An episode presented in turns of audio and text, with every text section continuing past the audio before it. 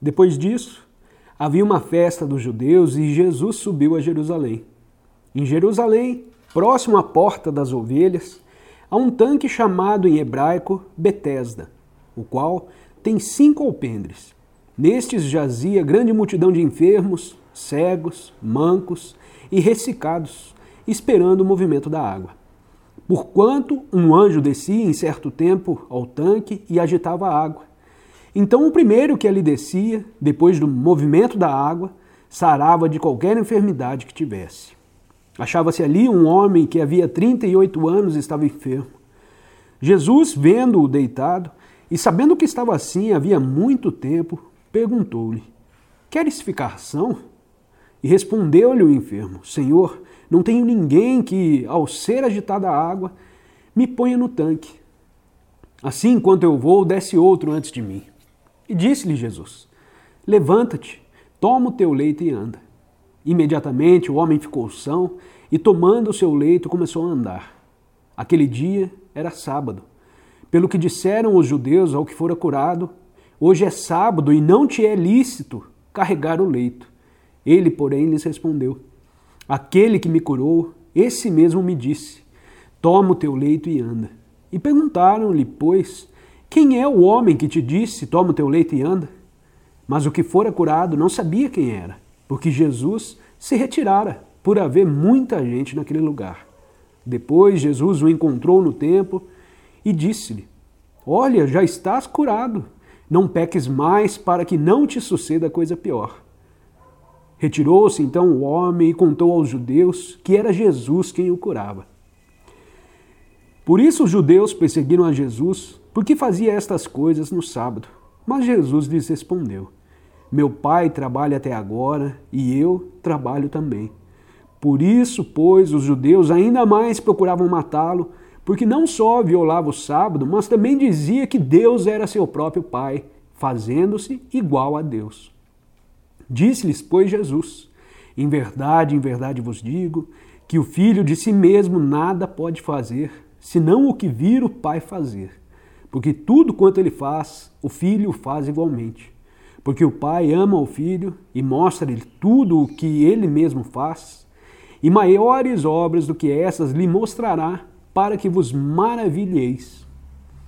Pois assim como o Pai levanta os mortos e lhes dá vida, assim também o Filho dá vida a quem ele quer. Porque o Pai a ninguém julga, mas deu ao Filho todo o julgamento, para que todos honrem o Filho, assim como honraram o Pai. Quem não honra o Filho, não honra o Pai que o enviou. Em verdade, em verdade vos digo, que quem ouve minha palavra e crê naquele que me enviou, tem a vida eterna e não entra em juízo, mas já passou da morte para a vida. Em verdade, em verdade vos digo, que vem a hora e agora é, em que os mortos ouvirão a voz do Filho de Deus e os que ouvirem viverão. Pois assim como o Pai tem vida em si mesmo, assim também deu ao Filho ter vida em si mesmo, e deu-lhe autoridade para julgar, porque é o Filho do homem. Não vos admireis disso, porque vem a hora em que todos os que estão nos sepulcros ouvirão a sua voz e sairão. Os que tiverem feito bem, para a ressurreição da vida, e os que tiverem praticado mal, para a ressurreição do juízo. Eu não posso de mim mesmo fazer coisa alguma. Como ouço, assim julgo. E o meu juízo é justo, porque não procuro a minha vontade, mas a vontade daquele que me enviou. Se eu der testemunho de mim mesmo, o meu testemunho não é verdadeiro.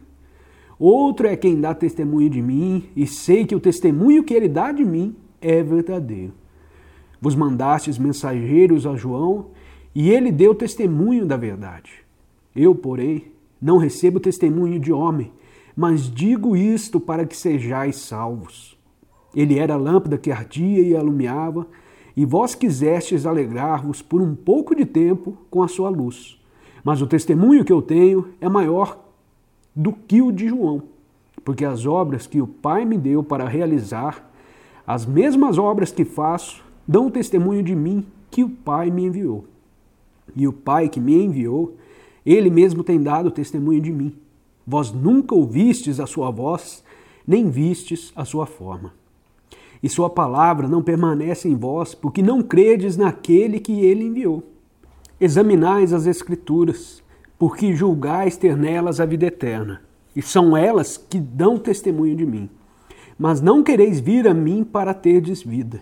Eu não recebo glória da parte dos homens, mas bem vos conheço que não tendes em vós o amor de Deus. Eu vim em nome de meu Pai e não me recebeis.